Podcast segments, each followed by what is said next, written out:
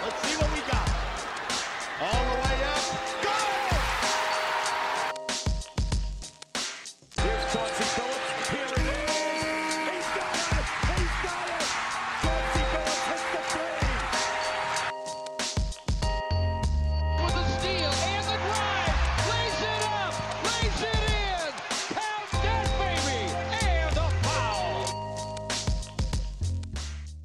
Bonjour à toutes, bonjour à tous et bienvenue dans les chroniques de Motor City. Les chroniques de Motor City, c'est votre podcast dédié à l'histoire et à la culture des trois Pistons. À chaque épisode, nous remontons le temps pour parler des moments et des personnages qui ont compté dans la vie de notre franchise préférée depuis sa création jusqu'à aujourd'hui. Et aujourd'hui, c'est plutôt un très gros retour en arrière que je vous propose, l'un des plus lointains au moins, puisqu'on va passer ce podcast dans les années 50. Alors oui, je sais, vous êtes venus là plutôt pour les Bad Boys ou pour l'équipe de 2004, mais bon, on a parlé des finales 88 la dernière fois, et malgré tout, bah, je sais quand même qu'il y a un public pour ce genre d'épisode. Les années 50, c'est la préhistoire du basket, ok je suis d'accord avec vous. La NBA qu'on connaît aujourd'hui, bah, elle est apparue seulement lors de la saison 49-50, et avant ça, c'était même pas la NBA, c'était la BAA et la NBL. Mais parler des années 50, eh ben, ça permet aussi d'avoir des histoires impossibles aujourd'hui, des joueurs au Hall of Fame avec des stats de role-player, des carrières de 5 ou 6 saisons avant de prendre des retraites sans raison, et aussi des tonnes de records ou de faits improbables qui ont fait rentrer beaucoup de gars de cette époque dans la légende.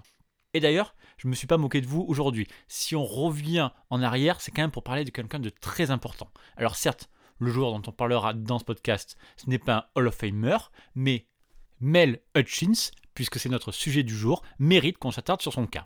Mel Hutchins n'a joué que 7 saisons en NBA entre 1951 et 1958, dont 4 avec les Fort Wayne Pistons. On a déjà parlé d'ailleurs du parcours des Fort Wayne Pistons lors de l'épisode 39, et le nom de Mel Hutchins avait déjà été droppé. Et pourquoi? Parce qu'en seulement 4 saisons avec les Pistons, Hutchins a participé à 2 finales NBA. Et sur ces deux saisons où Fort Wayne est allé ben, en finale, Hutchins a tout simplement été le joueur le plus utilisé par le coach Charles Ekman. Mais comme il est ni le meilleur marqueur de cette équipe, ni le meilleur rebondeur, eh bien en fait, Mel Hutchins n'est jamais vraiment cité, contrairement à des joueurs de cette époque-là, comme Larry Foust ou George Yardley. C'est pour ça que j'avais envie de faire un podcast sur lui aujourd'hui. Quitte à vous parler des années 50, autant rendre justice à un joueur trop souvent oublié. Et vous allez voir que Mel Hutchins, c'est pas n'importe qui, et s'il était si précieux en NBA, c'est d'abord parce qu'il était un défenseur d'élite, peut-être le tout premier de cette ligue. En gros, Mel Hutchins, c'était Bill Russell avant Bill Russell, et je pense que maintenant, je vous intéresse.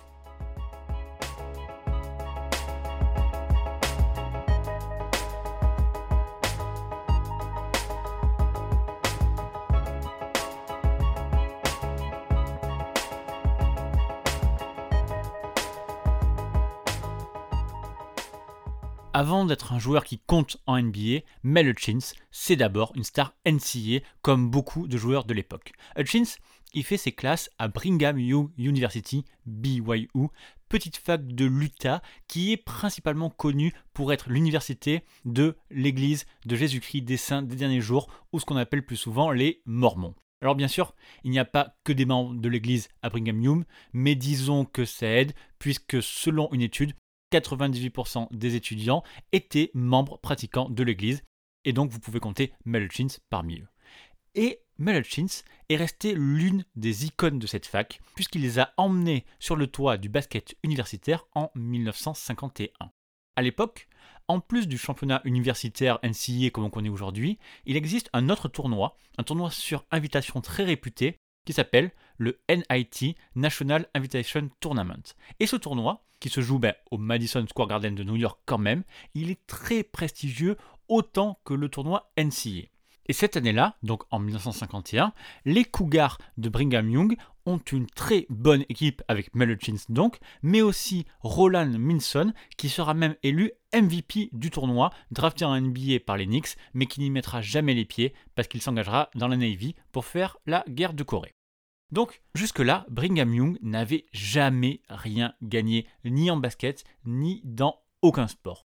Mais cette équipe-là, elle est spéciale, et BYU crée l'exploit en arrivant jusqu'en finale face à la grande fac de Dayton. Et Brigham Young est même légèrement favori, Parce que la clé du match s'appelle eh bien justement Mel Hutchins. En fait, de l'autre côté, côté Dayton, leur meilleur joueur c'est Don Meneke. Don Meneke, il sera drafté à la 13e position en 1952 par les Fort Wayne Pistons justement, et il sera élu d'ailleurs rookie de l'année à la fin de cette saison-là. Donc clairement, c'est pas n'importe qui, et d'après tous les observateurs de l'époque, le match il sera dicté par la capacité de Mel Hutchins à le tenir. Et c'est pas forcément évident, puisque Hutchins fait quelques centimètres de moins, et que sur ce tournoi, de toute façon, personne n'a trop réussi à limiter Meneke, qui tourne à 28,7 points par match et 15,7 rebonds. Et pourtant, ce 17 mars 1951, jour de la finale au Madison Square Garden, Mel Hutchins a montré à tout le monde le grand joueur qu'il allait devenir. C'est assez simple, et c'est même assez clair, Meneke n'a pas existé dans ce match avec seulement 7 points ce soir-là, soit 21 de moins que sa moyenne. Et c'est bien la défense de Mel Hutchins qui a tout changé. Et en fait, une fois que la principale menace de Dayton, la principale menace offensive, était contrôlée, Brigham Young n'avait plus qu'à jouer son jeu tout simplement, et donc c'est très logiquement que la fac, grâce à Mel Hutchins, a gagné ce tournoi NIT 62-43. Et si je vous en parle avant qu'on s'intéresse à la carrière NBA de Mel Hutchins, c'est que vraiment cette victoire a fait de lui une icône NCA. D'abord bah, parce qu'il a apporté le tout premier titre, tout sport confondu, à sa fac, mais surtout parce que ce titre NIT 1951 est plus important que les autres. Je vous explique. Ce tournoi NIT, donc comme je vous l'ai dit, il est très prestigieux, mais il vient en plus du tournoi NCA. Et donc, une semaine plus tard, le tournoi NCA a vu Brigham Young cette fois-ci être éliminé au deuxième tour contre Kansas State. Et ce tournoi NCA, il était particulièrement scruté parce que l'année précédente, le vainqueur, le City College de New York, avait été au cœur d'un énorme scandale. Plusieurs de ses joueurs avaient été condamnés pour avoir truqué des matchs pour des pots de vin, et le scandale était devenu tellement gros au fil des mois que 32 joueurs et 7 facs différentes avaient finalement été reconnus coupables d'avoir truqué plus de 85 matchs entre 1947 et 1950. Donc autant dire que le tournoi 1951, il était un petit peu spécial, il était surveillé, ça devait être le tournoi du renouveau de la nouvelle propreté de la NCAA. Et qui est-ce qu'il gagne? Eh bien, c'est Kentucky, cité justement parmi les facs qui auraient truqué certains matchs. Bill Spivey, l'un des meilleurs joueurs de cette époque-là, a même été accusé par plusieurs de ses coéquipiers d'avoir été impliqué justement dans ces magouilles. Et au final, Quelques années plus tard, la NCAA a même suspendu le programme basket de Kentucky pour la saison 1952-1953. Donc si on fait les comptes, cette année 1951, on a le Brigham Young de Mel Hutchins qui a gagné le tournoi NIT et Kentucky qui a gagné le tournoi NCAA. Sauf qu'on avait tellement de rumeurs qui tournaient donc au bout de plusieurs années autour de Kentucky que ce titre en 1951 est quand même fortement remis en cause. Donc pour beaucoup de monde, pour beaucoup d'observateurs du basket universitaire, eh bien, le fait que le BYU de Mel Hutchins ait gagné le NIT, ça a fait d'eux la meilleure équipe de basket de l'année 1951, et ça, c'est pas rien pour cette petite fac. En tout cas, Mel Hutchins a fini sa carrière NCA sur une très bonne note en réussissant le record de sa fac au nombre de rebonds avec 900 rebonds une performance qu'on peut qualifier de légendaire quand on sait que ces rebonds n'ont été comptés que pour ses saisons junior et senior, c'est-à-dire seulement la moitié de son cursus. Et donc, à la draft 1951, Melchin se présente et sera drafté en deuxième position par les Tri-City Blackhawks, qui deviendront quelques semaines plus tard les Milwaukee Hawks. Devant Melchins, celui qui est drafté en première position s'appelle Jenny Melchior et lui aussi évidemment, sera impliqué dans le scandale des matchs truqués en NCAA et ne jouera pas une seule minute en NBA, puisqu'il sera suspendu à vie. Hutchins is known for his defensive and rebounding prowess, and with just his junior and senior seasons of rebounding on record, he ranks only 22 rebounds shy of BYU's all time record. When you rebound the ball, you should stomp one foot in the ground, stop the other foot, put an elbow here and an elbow here, and then wait to get hit.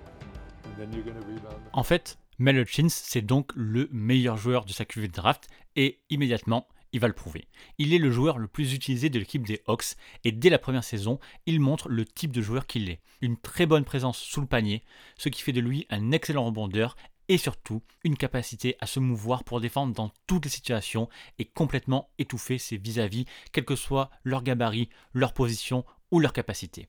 Mel Hutchins, c'est un rookie comme la NBA n'en a pas encore vu. Son scoring n'est pas extraordinaire avec 9,2 points pour sa saison rookie, mais en revanche, ses 13,3 rebonds, c'est déjà bien plus parlant. C'est tout simplement la deuxième meilleure moyenne NBA derrière les 13,5 points de George Mikan, mais avec ses 888 rebonds pris en 66 matchs, eh bien c'est tout simplement la référence de la saison. Rookie et meilleur rebondeur de la ligue, eh bien c'est assez simple, personne ne l'avait jamais fait avant lui et un seul joueur le fera après lui dans toute l'histoire de la ligue et ce joueur c'est Will Chamberlain. Et c'est extraordinaire pour Mel Hutchins puisqu'il fait seulement 1m98. Cette année-là, Mel Hutchins est logiquement nommé rookie de l'année, enfin co-rookie de l'année, avec Bill Toshev, meneur des Indianapolis Olympians, une équipe qui a disparu deux ans après. Il faut faire une petite précision sur cette histoire. En fait, le premier rookie de l'année officiel, c'est justement Don Meneke, dont on a parlé tout à l'heure, qui a gagné ce titre en 1953. Hutchins et tous ceux qui ont été élus avant lui, en fait, sont considérés par la NBA comme des rookies de l'année non officiels, parce qu'à l'époque, c'était la presse qui désignait les vainqueurs et non pas la ligue. C'est seulement à partir de 1953 que la NBA a décidé de reprendre la main sur son trophée et de considérer tous les autres comme non officiels. Et pour l'explication de cette info, je dois remercier Arnaud, que vous pouvez retrouver sur Twitter, at NBAnecdote, qui m'a expliqué toute l'histoire de ce trophée. Voilà, Mel Hutchins passera deux saisons à Milwaukee avant de débarquer chez les Fort Wayne Pistons. Et déjà, dans ces deux premières saisons, il avait été invité une première fois au All-Star Game en 1953 pour sa saison sophomore. Mais surtout, en deux saisons, tout le monde s'est déjà rendu compte de l'incroyable défenseur qu'il est. En fait, à l'époque, les joueurs NBA sont uniquement vus à travers le prisme du scoring. Et Mel Hutchins, eh c'est le premier à changer complètement ça en devenant un joueur crucial pour son équipe, uniquement en défendant ou presque. George Yarley, le premier joueur à marquer 2000 points dans une saison NBA et qui marquait presque 28 points de moyenne dans les années 50, était par exemple le premier admirateur du jeu défensif de Mel Hutchins. En tant que joueur défensif individuel, Hutchins était le meilleur de loin. Si vous pouviez marquer sur Hutchins, vous pouvez marquer ensuite sur n'importe qui. Et puis, on a Dolph Chase, 12 fois All-NBA Team et l'un des meilleurs marqueurs des années 50, qui a lui aussi beaucoup complimenté Hutchins, même s'il ne classe pas parmi les légendes. Je pense que Mel Hutchins m'a probablement causé plus de problèmes que quiconque. Il avait une grande capacité naturelle à défendre efficacement. Il n'a jamais vraiment atteint les sommets des vrais grands, même s'il avait certainement le potentiel. Alors, peut-être que pour vous, ça n'a l'air de rien comme ça, mais il faut vraiment comprendre qu'à cette époque-là, personne n'était félicité pour sa défense et que Hutchins était vraiment devenu un cas à part. Lors de ses premières saisons, il a par exemple fait face à George Mikan, qu'il était capable vraiment de gérer. Johnny Payak, qui a joué avec Hutchins à Milwaukee, expliquait justement que Hutchins avait étudié le timing de saut de George Mikan et qui savait à quel moment sauter pour le gêner au mieux. C'est des choses en fait qui n'existaient pas du tout en NBA. Et quelques années plus tard, eh ben, c'est Bill Russell qui arrivera en NBA et qui changera le regard sur la défense. Mais George Yarley, longtemps après, dira lui qu'il préférait quand même Hutchins à Bill Russell, puisque Bill Russell était selon lui un meilleur défenseur sur l'aide, alors que Hutchins était un meilleur défenseur homme à homme, plus polyvalent. Et puis, il y a Tom Sanders, coéquipier de Russell à Boston, avec qui il a gagné 8 titres, qui a déclaré dans son discours au Hall of Fame en 2011 que Hutchins était le joueur qui l'avait motivé à jouer si dur en défense. Il était si fluide défensivement, toujours au bon endroit. Je me suis dit, j'espère qu'un jour je pourrai jouer comme ça. Alors, les déclarations sont élogieuses, c'est clair, mais le problème, c'est qu'on n'a pas beaucoup de stats pour vérifier ça, sachant qu'à l'époque, les interceptions et les contres n'étaient pas comptabilisés et que même ben, les images, on n'en a que très peu. C'est surtout des paniers et pas vraiment des actions défensives. Alors, j'ai quand même trouvé quelques images de la finale NBA 1955 que je vous mets en description de ce podcast, mais ça rend pas vraiment valeur au type de joueur qui avait l'air d'être Mel Hutchins. Mais peut-être que l'arrivée justement de Mel Hutchins chez les Foreign Pistons va peut-être m'aider à vous convaincre. On est en août 1953 et la franchise des Hawks est complètement à court d'argent, elle est proche de la faillite et propose ses joueurs au reste de la NBA. Fred Zollner, le propriétaire des Pistons, profite de l'occasion pour acheter Mel Hutchins, visiblement très très cher, mais en fait les Foreign Pistons, ils ont besoin de lui. À cette époque-là, les Pistons c'est une équipe très correcte, avec Andy Philippe et Larry Foust, et la draft leur a offert deux cadeaux avec l'arrivée de George Yarley et de Jack Molinas. Alors on a déjà parlé de Jack Molinas ici, lui aussi justement est tombé dans des affaires de paris truqués qui étaient à la mode à l'époque, mais quand il a débarqué dans la ligue, c'était quand même avec le statut de star. Donc les Pistons, s'ils ont besoin de Mel c'est pas vraiment pour ses statistiques, mais c'est pour tout le reste. C'est pour les rebonds, c'est pour la défense. En gros, c'est quelqu'un pour rassembler l'équipe, ce qu'on appellerait un glue guy aujourd'hui, mais en l'occurrence, lui, c'est un glue guy de luxe, vous allez voir. Avec Larry Foust et Andy Philippe, accompagnés de Mel Hutchins, George Yarley et Jack Molinas, eh bien autant dire que les Pistons ont une bonne équipe et démarrent très fort la saison. Mais malheureusement, le 10 janvier, Jack Molinas est accusé d'avoir parié sur des matchs des Pistons seulement 4 jours avant le All-Star Game dans lequel il était invité alors qu'il n'était qu'un rookie. Molinas avoue et est banni à vie de la NBA après seulement 32 matchs alors qu'il n'a que 23 ans. Mel Hutchins driving. Pretty play. Here's Syracuse and note the sharp ball handling. Shays passing behind his back to Seymour who puts it away. The Pistons are up against one of the longest sports jinxes. They've never beaten the Nats on the Syracuse court. Cette affaire Molinas fait beaucoup de mal aux Pistons qui avaient trouvé un vrai équilibre avec lui. La deuxième partie de saison sera gâchée et Fort Wayne perdra ses 4 matchs du tour préliminaire des playoffs, ce qui entraînera la démission de son col Paul Birch, qui avait fini par avoir de mauvaises relations avec à peu près tout son groupe. Mais on peut déjà noter que Mel Hutchins est le joueur le plus utilisé par les Pistons avec plus de 40 minutes jouées par match malgré ben stats toujours banal avec 10 points et 9 rebonds. Et le changement de coach, eh bien ça ne va rien changer pour lui. Pour la saison 54-55, les Pistons remportent cette fois-ci 43 matchs, record de la franchise. En playoff, Fort Wayne bat les Minneapolis Lakers 3-1 et atteignent les finales NBA où ils seront battus par les Syracuse National 4 3. Je passe un peu vite sur cette partie parce que si ça vous intéresse, il y a tout un épisode des chroniques dédié à l'épopée des Foreign Pistons. C'est l'épisode 39 que je vous mets en description du podcast. Vous y apprendrez par exemple que pendant ces finales, les Pistons ont dû jouer leur match à domicile à Indianapolis parce que leur salle de Fort Wayne avait été mobilisée pour un tournoi de bowling, ce qui faisait venir des milliers de touristes dans la ville. C'est d'ailleurs à ce moment-là que Fred Zollner, le propriétaire, a commencé à réfléchir à la possibilité de quitter Fort Wayne pour une autre ville. Jim Costin, journaliste dans le New Sentinel, avait par exemple écrit que les Pistons étaient passionnants pour 7 des 8 villes qui participaient à l'NBA de l'époque et que seule la ville de Fort Wayne ne semblait pas trop enthousiasmée par le basketball professionnel. Bref, tout ça m'amène à la saison 55-56 où les Pistons ne gagnent que 37 matchs, mais cela ne les empêche pas de retourner une deuxième fois consécutive en finale NBA, même si cette fois la défaite est plus flagrante avec un 4-1 donné par les Warriors de Paul Harrison. Cette saison-là, l'air de rien pour Mel Hutchins une nouvelle fois. Toujours des statistiques classiques, voire même un peu en baisse, 12 points, 6,5 rebonds, le plus bas de sa carrière d'ailleurs. Seulement 37 victoires pour Détroit, et même dans l'équipe, eh bien George Yarley ou Larry Foust ont de meilleurs chiffres à la fois en points et rebonds. Ces trois hommes, Hutchins, Yardley et Foust, seront invités au All-Star Game, mais plus tard dans la saison, Mel Hutchins va réussir cette année quelque chose que ses coéquipiers n'ont pas réussi à faire, avoir des voix pour le titre de MVP, 9 voix précisément, ce qui l'a placé à la quatrième position. Devant Mel Hutchins, on a le MVP Bob Petit, 25,7 points, 16,2 rebonds. On a Paul Arizin, justement, 24,2 points, 7,5 rebonds. Et on a Bob Cousy, 18,8 points, 6,8 rebonds et 8,9 passes décisives, meilleur marqueur de la NBA. Et Mel Hutchins, l'air de rien, se cale juste derrière ces gars-là. Même des joueurs derrière lui au classement comme Dolph Chase ou Bill Sharman avaient de meilleures statistiques brutes. Sauf qu'à l'époque, et c'est important de le préciser, c'était un panel de joueurs qui élisaient le MVP et ils ne votaient que pour leur premier choix.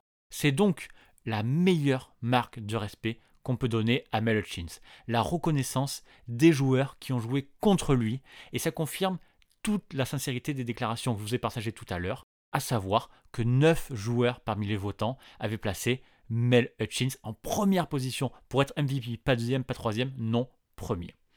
Et l'année suivante, qui sera la dernière de Mel Hutchins à Fort Wayne, eh bien, le joueur des Pistons refera le coup en terminant cette fois-ci huitième du vote MVP. Cette saison-là, il jouera son quatrième All-Star Game, mais comme Fort Wayne ne gagne plus, eh le front office décide de l'échanger dès la fin de la saison en compagnie de Charlie Tira, et tous les deux sont envoyés chez les Knicks contre Dick Atta, Nate Clifton et Harry Gallatin.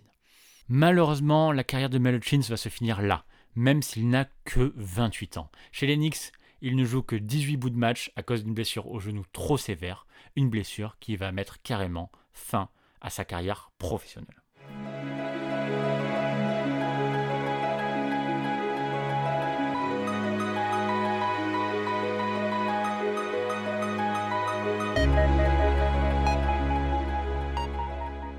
Si vous vous souvenez bien, en début de podcast, je vous avais dit qu'avec son mètre 98, Mel Hutchins était parmi les plus petits joueurs à dominer autant au rebond. Et ça s'est confirmé, puisque être leader au rebond sur une saison et faire seulement 1m98, ça n'est arrivé que deux autres fois dans l'histoire de la NBA. Après la saison rookie de Mel Hutchins en 1952, c'est Henri Galatine qui réussit cette perf en 1954, et puis plus rien, jusqu'à Charles Barkley en 1987 avec les Sixers. Et c'est là où l'histoire devient sympa, puisqu'il y a toujours des questions sur la taille de Charles Barkley. Il est officiellement listé à 6'6, donc 1m98 comme Mel mais visiblement il serait peut-être plus proche de 6'4, donc 1m93. Et c'est pas moi qui le dis, c'est le site officiel de la NBA qui en parle, ce qui ferait de lui le meilleur rebondeur, le plus petit de l'histoire de la NBA. Et bingo en 1987, Mel Hutchins a reçu un appel téléphonique qu'il a raconté en 2011 dans le documentaire Forgotten Champions. Quelqu'un m'a appelé et s'est identifié comme Charles. Je lui ai dit que je connaissais un Charles qui vivait à Sacramento, mais ça ne lui ressemblait pas. Et ce gars avait l'air un peu frustré et il m'a dit Je suis Sir Charles. Alors je lui ai dit que j'en avais jamais entendu parler. Là, il a élevé la voix et m'a dit Je suis Sir Charles Barkley et je viens de battre votre record. Voilà, ça, c'est pour la petite histoire un peu sympa. Et l'autre point que je voulais faire avant de clôturer ce podcast, c'était parler de la famille de Mel Hutchins. D'ailleurs, peut-être même que vous connaissez certains de ses membres. En fait, c'est une grande famille de sportifs, ou tout du moins de gens connus. La sœur de Mel Hutchins, Colleen K. Hutchins, a été élue en 1952 Miss America, rien que ça. Mais elle s'est aussi mariée l'année suivante avec Ernie Vanderway, qui a joué aux Knicks de 1950 à 1956, donc qui a croisé Mel Hutchins sur les terrains. De cette union, eh on a eu droit à quelques champions, dont Mel Hutchins est donc l'oncle. D'abord, on a Kiki Vanderway, double All-Star dans les années 80 du côté des Nuggets, connu également pour avoir été GM de Denver et des Nets dans les années 2000. Son frère Bruck a été de son côté médaillé de bronze en beach volley aux Goodwill Games de 1994 à Saint-Pétersbourg en Russie.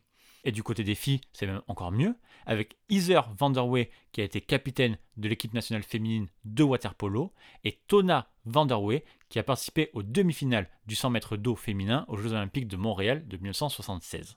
Et pour finir avec la famille, eh bien, Taona a eu une fille, la petite nièce de Mel Hutchins, donc prénommée Coco, que vous connaissez peut-être pour sa carrière dans le tennis. Elle a gagné la Fed Cup en 2017 avec les États-Unis, une année 2017 où elle a aussi fait les demi-finales à l'Open Australie et à l'US Open, et où elle a terminé dixième au classement WTA.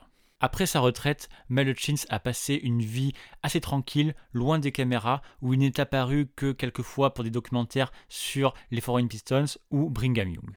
Et puis, le jeudi 20 décembre 2018, cinq ans après sa dernière apparition publique, quand Brigham Young justement avait retiré son maillot numéro 14, eh bien nous a quittés, emporté par la maladie d'Alzheimer à l'âge de 90 ans. Alors ces statistiques individuelles ne correspondent peut-être pas à ce que vous imaginez d'une star de l'époque, mais j'espère qu'avec ce podcast, j'ai réussi à vous montrer pourquoi Mel Hutchins était un joueur à part, pourquoi il avait été peut-être le premier grand joueur à être reconnu par sa défense, pourquoi il était peut-être Bill Russell avant Bill Russell. Voilà, on va finir cette chronique ici. Je vous remercie déjà tous ceux qui sont restés jusque-là, jusqu'au bout. Je sais que c'est pas forcément évident de parler du basket des années 50 et j'ai dû en perdre quelques-uns en route quand j'ai parlé d'un joueur qui a des stats de role player, mais j'avais envie de citer le nom de Mel Hutchins dans les chroniques. Ça a l'air de rien, mais un intérieur, ben, à l'époque de la préhistoire du basket, capable à la fois de défendre le pivot de l'autre équipe ou même son meneur, c'est le genre de polyvalence défensive qu'on pourrait par exemple chercher aujourd'hui. Bref, Merci à vous pour l'accueil que vous ferez à ce podcast avant toute chose. Évidemment, pour ces épisodes, on va dire, moins accessibles. Je compte sur vous pour le partager à fond et essayer de toucher le plus grand nombre pour intéresser des gens à la NBA des années 50. C'est pas, c'est pas évident, mais parlez-en autour de vous. Je vous le redis pour la forme, mais bien sûr, toutes les chroniques de Motor City sont à retrouver sur toutes les bonnes applis de podcast, Apple Podcast, Spotify, Google Podcast, Deezer, Amazon Music, etc., etc., etc. Et aussi sur le site www.chroniquedemotorcity.fr que j'ai bricolé pour avoir tous les épisodes à un seul endroit.